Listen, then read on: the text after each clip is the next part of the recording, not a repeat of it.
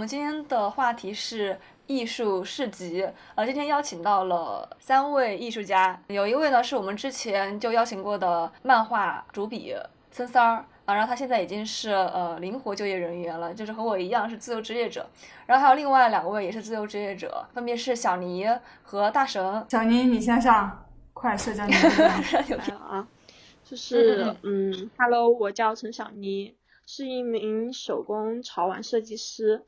目前经营了一个以手工为主的玩具设计工作室。平时的嘛，工作主要任务就是设计自己的手工玩具，还有涂装。然后也会有其他工作室的玩具会到我这里来合作涂装。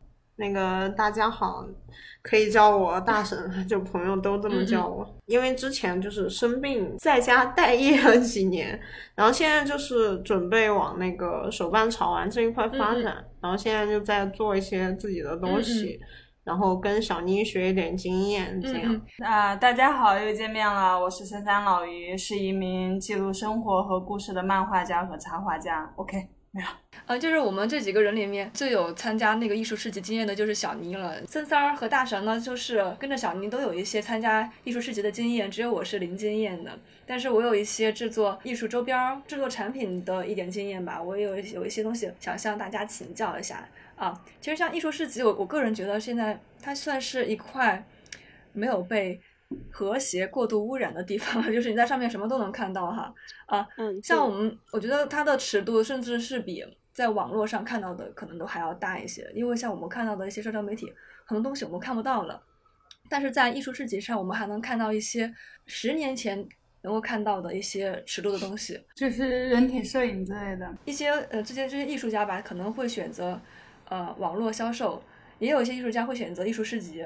大家会觉得这两种渠道有什么样的差异或者是共同之处呢？我是觉得就是在网络上售卖东西的话，它是一种单向辐射，就是针对让读者们自己去选择购买你的产品，然后呃针对项更是倾向于读者方面，就是购买人群方面。艺术市集的话，更多的是读者和作者能够面对面的一种交流，然后它是一个就是双向性的辐射，我觉得是这个原因。嗯，对。呃，因为我参加艺术市集的话，次数会比较多吧，就是你人直接看的那种感觉会相对来说会更棒一些。艺术市集上，它的重点其实就是实物呈现出来的效果，这个才是吸引观众或者说是吸引买家的一个要点。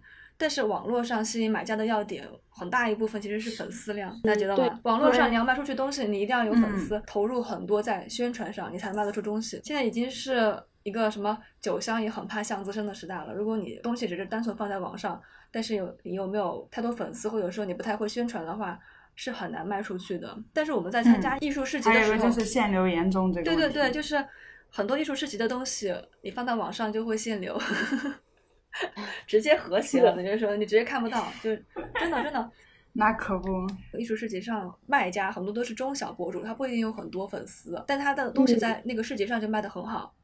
对对对，是的，因为本身能够来到市集上的人，欣赏内容啊，都不是大众审美取向的东西。我感觉比较好的就是这一点。嗯，我也觉得，我能感受到，就是我现在是有一点点粉丝吧，粉丝也不会很多，但是大部分的粉丝他们就比较抗拒于就是线上去过多去看呀这些的，但是他如果在现实的摊位上面去看的话，他会。觉得嗯，我我很喜欢这东西，然后我马上就得买的那种感受。嗯嗯嗯，就他看到那个东西了，然后就受到实物打动。但如果你是在线上看到照片儿，你会想很多，你会想考虑它拿到手上什么样的效果，因为线上跟线下有有一个常见的东西就是个色差，对吧？对对对，就很多现在就所谓的入坑玩具这类的人，他们就很担心会不会就是预售了之后，我会不会是我现在所看的东西它是一样的？他们会担心这种品控之类的。就如果品控做的不好，然后你寄给别人，然后别人达不到别人想要的一个效果的话，别人就会。降低以后就是在网上去购买你东西的一想法。网络是一个很大的摊子，它什么样的人都会都都会看到，就跟没有门槛的商店一样，嗯，对吧？我个人觉得艺术市集它其实是一个有门槛的地方。其实我们现在就是过渡到第三个问题，就是艺术市集的现状。我们聊到的这种艺术市集，一般是有门票的。这个门票就是一个门槛。首先你要知道这个艺术市集的消息，其次你愿意为了这个市集支付这个门票的价钱，就是会参观这个市集的人，他就是这个市集里面这些商品的受众。嗯，对，是的，对，就有种我花了那个门票钱，我不买点东西，不带点走，我心里不舒服一样的感觉。哎，对对对，这种感觉，双向的筛选的感觉。对对对，就我们的东西要进入艺术市集，也要经过筛选。观众他有这个审美，他才会想进入这个艺术市集来买东西，而且他得有渠道知道这个信息。嗯嗯，对，就只有特意关注这方面的。对，作为参展者，我每次去参展也会买一些喜欢的东西，就是我既参展，我也要买点东西回去。所以它这本来就是一个小众的市集。其实我我现在发现，艺术市集越来越多了。像十多年前的话，好像是漫展还比较多。当时你要卖东西的话，你就只能卖同人，对吧？你就只能卖那些已经有的，或者是电视剧啊，或者是动漫的周边儿。但是艺术市集相对比较少一点，我就只知道像游戏展啊，或者是漫展。这种形式，但现在就是原创的艺术市集多起来了。对，因为毕竟现在漫展的话，它受众说白了还是那一堆小范围的人嘛。但是艺术市集的话，它是比那个漫展的那一块范围更高。因为我经常看到艺术市集上也会来很多很二次元的妹子，然后这个市集的宽容度也很高。嗯嗯，来的人也有很多。我觉得就是其实这两个人其实是有指向那一类的，他们是重叠的。就这两个人其实他有一定的重叠性。就是你喜欢艺术的和你喜欢二次元的，他们中间有一部分是重叠的。对，而且成都的艺术市集并不算特别少，因为我其实查询过那种市集的信息吧，大大小小的，呃，成都的算还好了，最多的其实是广州，嗯，有短期的，有长期的那种，就就是那种有准入门槛的这种艺术市集，什么插画市集。对对对，广州的话就是西集，就是我平时比较经常去的一个展，他们都会每个月都会有一个。就是二次销售的一个展，就是就是你出售你的二手玩具的一个展，我觉得那个展也特别有意思。他们是呃卖就是自己收的东西嘛，相当于是不是一个买手的那种形式啊？对对，就是曾经自己买过的玩具，然后再加起第二次啊，二次销售啊那种。我发现广州他们那边这种氛围特别浓诶，像很多艺术市集都是从广州。主办人可能都是来自那边的，对，像那个，哎，那个是特别好玩嘛，反正好几个展都是那个，呃，对，起点起点那些，他们那个他们做巡回展嘛，然后基本感觉就是还是一个包容度的问题吧，就是成都这边的市集才兴起来没多久嘛，然后肯定是不可能像广东那边的，而且广东那边我当时听很早之前做手账的朋友说，他早期的市集给人的感觉他是更面向于。从业者，而不是现在的就是观众。嗯嗯。呃，现在的市集面向的更多是观众，而不再只是单纯的从业者。他会去参加一些市集，然后在市集上是确定，比如说他要做那个贴纸，哪一家的比较划算，然后哪家的质量比较好，然后同行之内有个什么类型的交流，或者是。更像于行业之内的交流会，像那个那个，哎，对，就是行业交流会，有点像行业展会，你这说的。哎，对，就是就是那种，就是它针对的方向不一样。嗯，就像是漂浮岛每年都会办的一次玩具交流会吧。虽然说是他们是个展，但是他们都会聚集到就是我们周边的一些玩具设计师，然后大家在漂浮岛举行的一个地方，然后就比如说就像是我九月份去了那个漂浮岛的那个。个人展就是这样的一个交流，设计师的一个相互交流和一个分享，真的很好玩，真的大家在一起分享自己做玩具的一些经验啊然后现在它的受众体就主要不再是说同行之类的交流了嘛，已经开始面面对那个大的观众。哎，对，买家他不再是单纯的面对那个从业者，已经开始面对买家了。另外一种。嗯，展会就是比较大型的，他那个就不是个人的摊主了，他那个全部都是公司，不是发了一个成都什么活动中心发给你们吗？那个中心特别大，有游戏展也在那边，它就是这样的，它它就是一个行业交流会，做的特别大，比如说 IP 交流会，然后就是它里面就会有很多客户，我就发现艺术市集它其实就就是有点像是这种迷你版的展会，它也是一个销售的渠道，同时也可以带来很多资源。嗯哎，我们我常之前不是发给你们那个明堂的那个东西嘛？这明堂呢是成都的一个艺术的活动中心，卖一些艺术周边儿。去年去看的时候，它是以嗯艺术周边的杂志居多。但今年我发现，就是很多插画师的周边儿，它也放在那边寄售。我猜他就是明堂的这个主办人，他们可能就是参观了艺术市集，然后再找到这插画师来进行寄售合作的。就以插画这边来说吧，你喜欢的也可能是他其中的一样作品，你可能不会为他整本书买单，你更乐于为他的某一幅画买单。然后这种在市集上就非常方便，因为杂志的话，说实话内容很杂很多。像我们以前买漫画杂志的话，可能会跳期买，就为了看自己喜欢的漫画、插画啊那些什么的。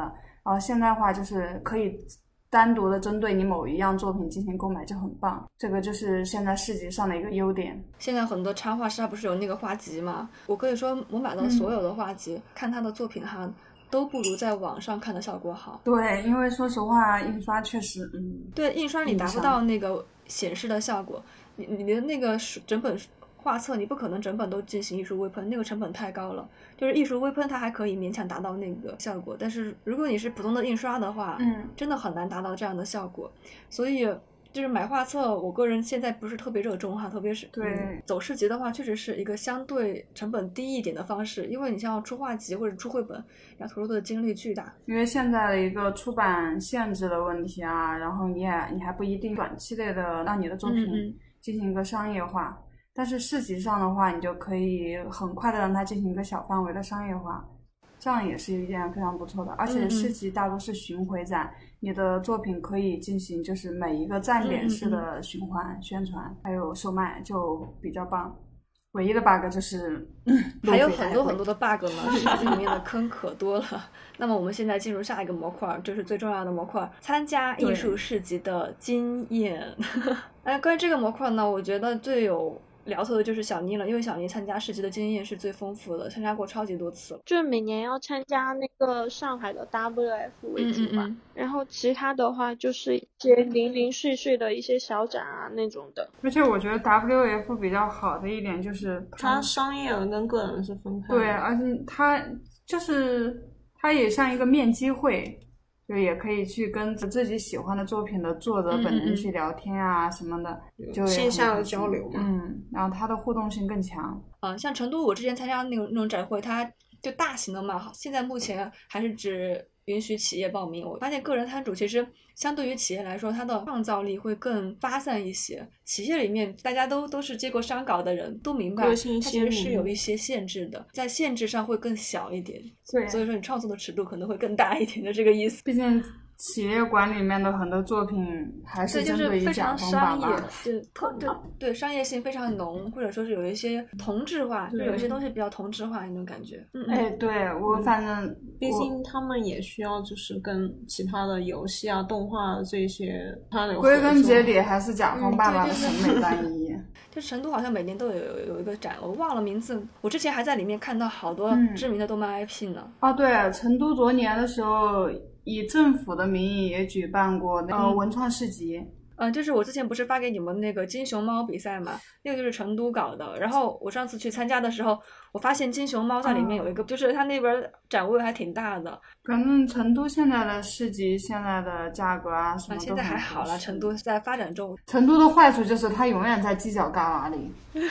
对对，他他每次都选天府新区，就是说成都的人他们消费力其实还是对我，而且那个还有一个就是，然后它就导致一点，就是它的门票价很低，于是乎我们看到的最多的是爷爷奶奶带着孙子孙女来逛潮玩展。这并不是呃说它不好，而是最后就很像老年活动中心哦。其实不止这一方面，之前我们就是跟那个古董店主交流过，也是这样的。参加的成都的展，它的因为门票价还是什么，我感觉更像是逛公园的那种性质，就是大家的参与度比较低。呃，还有一个就是因为离得太远了，就是像这次我们去那个去成都这边的书展，它一个门票价格就限制了那些只是来逛公园的人就不得进来。像这种潮玩展上还有很多少儿不宜的东西，其实我们上次书展上也看到了。其实我觉得这种展它其实都是十八禁的，呃，书展上，因为为了避免一些未成年人翻阅嘛，它都是把书关着的。它受众群的浮像会变选择年龄段什么会更高？玩具展本身它的名字就有诱导性。我们都知道它有成人玩具和少小孩的玩具之之分嘛，但是家长不知道，对吧？家长不知道。上次书展他们卖的东西怎么样？虽然这次的书展就是比较小，但是说实话，我感觉类型还是蛮多。但是还是出现了一点，就是同质性吧，就所谓的。但它这个同质性跟玩具那边又不太一样，就是它只是作品类型的同质性，而不是说作品长的同质性。可能还是因为这个展是稍微偏小，场地要是能够再大一点就好了。你说产品同质化，我我个人觉得就是因为有一些东西它们的成本会比较低一些，比如说像明信片儿，它的起印量不会很高，然后比如说像一些贴纸。就算就算有一定体验量，它的成本也比较低一些。很多艺术设计的产品虽然说慢慢的丰富起来了嘛，嗯嗯，但是在潮玩圈内，我会经常看到，就是哪一个 AP 很火，很多人就跟风的去做这种很火的风格。消费者他也是有一种审美疲劳的一个状态的，你看多了，我也不会去买这种风格的。但是在一些小众的玩具展上，我就会看到蛮多那种。蛮有意思的作品，嗯，我也会愿意去消费购买一些符合我喜欢的玩具作品啊。虽然说我也是做玩具的嘛，但是我很乐意去消费这些我觉得蛮有意思的作品，同时也让我觉得就是我一定要坚持做自己风格的一个心理状态。就是做原创的话，它也是挺难的，就是我也会想。看着别人做着这些东西的同时，也能促进我坚持下去吧。因为我之前看到过有一些刚刚开始参加这种市集的艺术家们，然后他们就呃没有太多的规划，把自己的东西就打印出来一堆，然后到了之后会发现这种销量跟自己的预计有较大的差异，就是很难回本儿。呃，我之前不是做那个丝巾吗？我当时做的是两面的丝巾，它的质感会比单面的好很多，但是它有一个最大的 bug，就是它必须批量，因为它单面和双面它是两个不一样的流程，你双面的那个机器都不一样，从一开始打样就成本就非常高。后面不是打算参加艺术市集吗？我又打算做一些新的东西，但是就小批量生产的东西它会有很大很大的限制。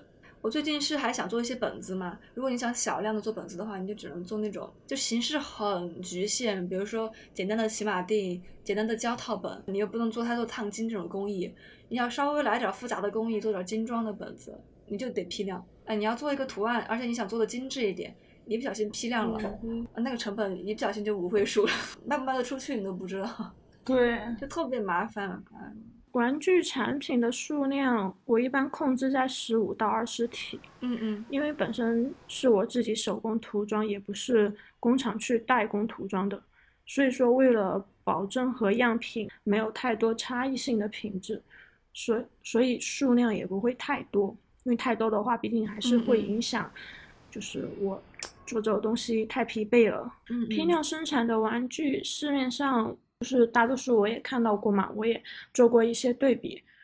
嗯，本身我自己也是一个追求完美的人，所以说那些批量生产的玩具，除非就是设计非常对我的胃口，我才会去消费购买。但是这种情况下确实还是蛮少的。但是小众的玩具，就是它的设计已经很棒了，很很好了。嗯嗯。但是我们在制作这种小众的玩具，就是我自己的手工玩具的过程当中。我会更加注重自己手工方面的一个特色和它的涂装的层次感。工厂那些是很难去达到我们这种手工特色的，毕竟这是小众的玩具吧。这样子会更加有意思，会更酷一些。批量生产的玩具，它更新也会快很多，它就是属于一个快销的节奏。但是这种快销的节奏始终不太适合我想要的一个效果。保持初心吧，做出来的玩具作品。他有他自己的一个灵魂在的，这个我很坚信，很坚信。那，我是这样想的，可能我第一次参加的时候，我做一部分，然后后面我会把以前的和新的混在一起，就是每次参展会增加新的东西，主要是你东西丰富一点，那个摊陈的效果会更好，就是你展示出来的效果会更好，琳琅满目的。这可能会让观众更有购买欲，是不是？对吧？就是整个布展会有层次感。对。就我上次去参加那个书展的时候，我就会发现，就它可能不同的材质、不同的形式，这种产品有很多。然后它又利用一些展架，就把整个摊位就布置的很有层次感，对，看起来很想买。必须要考虑到宣传的部分，呃，宣传的话，我会制作一些海报，效果也蛮好的，性价比也高。嗯嗯，就是我会在我的摊位上打印个单独的二维码，宣传的效果你就达到了嘛。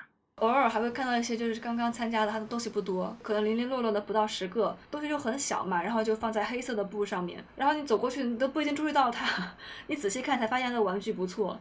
啊，没事，我要参加的时候我也会好好布置一下哈，就是先设计一下摊陈才行。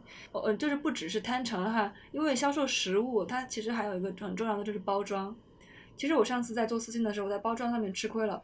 就我我跟你们说，我在打丝巾的那个样品的时候，我特别用心，打了很多的版本，花了很多钱。但是我在打那个赠品明信片的时候，我没有太多时间了。当时我在做另外一个商稿嘛，我打了一版，到手之后我发现那个偏色特别严重，这个明信片跟我的那个产品的颜色差特别大，我又没有时间去更换了，整个降低了我的包装的质感。它虽然是一个配件，是一个免费的配件。它真的降低了我的质感，以后我会花很多时间去它配件上，因为你不要觉得配件是免费的，是送别人的，但是就是包装和产品，它其实是产品的很重要的一部分。我看到小妮朋友圈里面就是别人晒图，晒的小妮的那个产品的图，那个包装做的很用心。包装的话。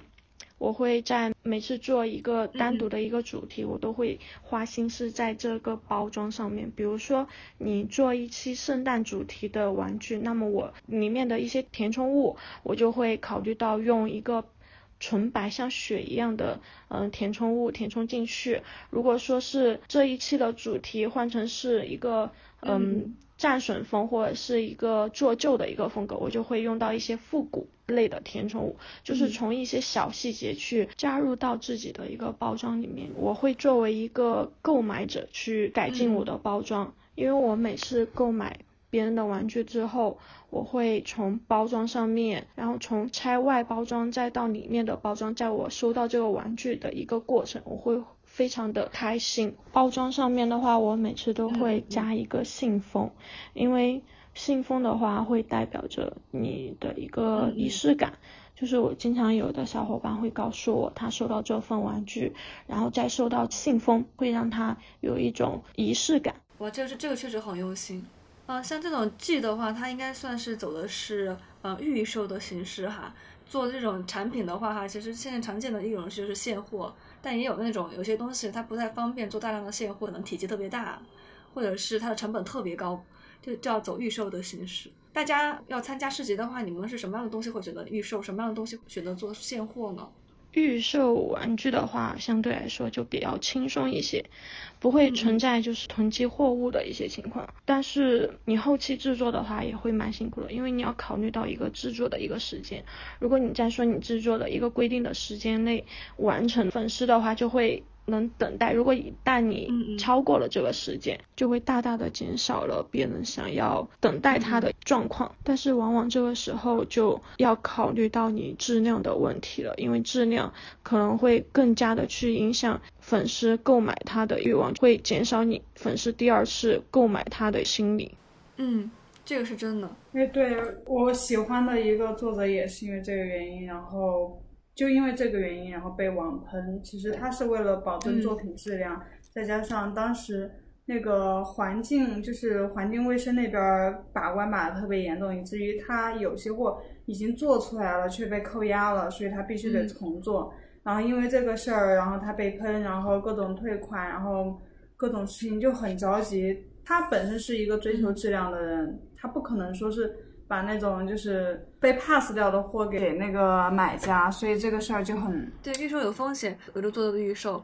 然后我中途其实发现很多意外，因为我在制作产品的过程中又接了另外一个商稿。我刚刚不是说我包装最后的时间搞得特别紧张嘛，就并没有完全实现我最初预想的效果。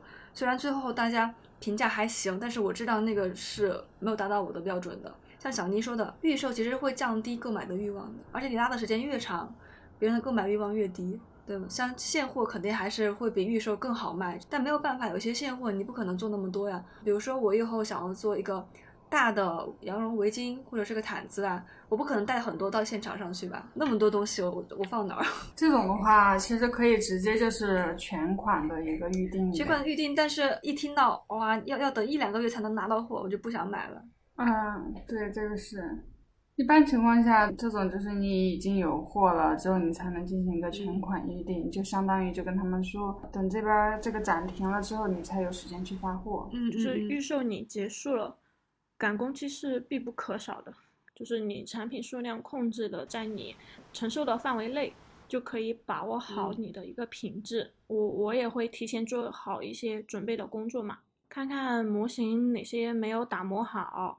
然后以免就是你在涂装的时候，如果这个地方没有弄好，就非常非常的影响你涂装的一个进程。我会分两个季度去完成，在某个月前它预定好了的，我会去优先发货；后期预定的，然后就在某个某个时间内发货，就是这样的一个预售工作。有跟他出去玩过，然后我们整个人都瘫在床上，动都动不了。结果他非常牛逼的起来去干咩咩，没有办法呀，你要发货。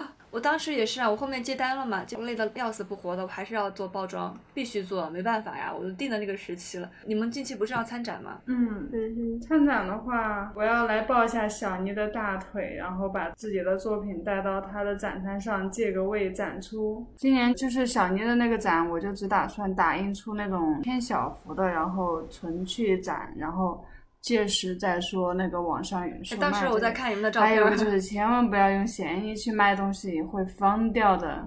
我没在闲鱼卖过，闲鱼不是砍价的地方吗？因为我原先也是，当时也是为了试水，我每一幅画其实只做了十套，准备做一个预售。结果情况不错，就是大家都在闲鱼上炮轰我。为什么呀？闲鱼它有个很神经的机制，它不可能像淘宝可以那个链接重复使用。就你每一个链接只能对应一个商品画的，我需要对我需要重新上架，然后哦，我明白了。但是是因为我想可能没有多少人会买，所以我就想闲鱼比较方便，最后。搞到我头秃，反正就是千万不要用闲鱼，除非你只有一张画，真的真的太疯狂了。因为它的后台还是一对一的。对，那后台机制有问题，所以建议的话还是有自己的店铺或者嗯微店寄售啊什么的。哦，对，微店。哎，微店确实比较好用，比淘宝的门槛要低，然后比较满足个人卖家的这种。哎，我的话，我可能明年春天再跟着大家粉。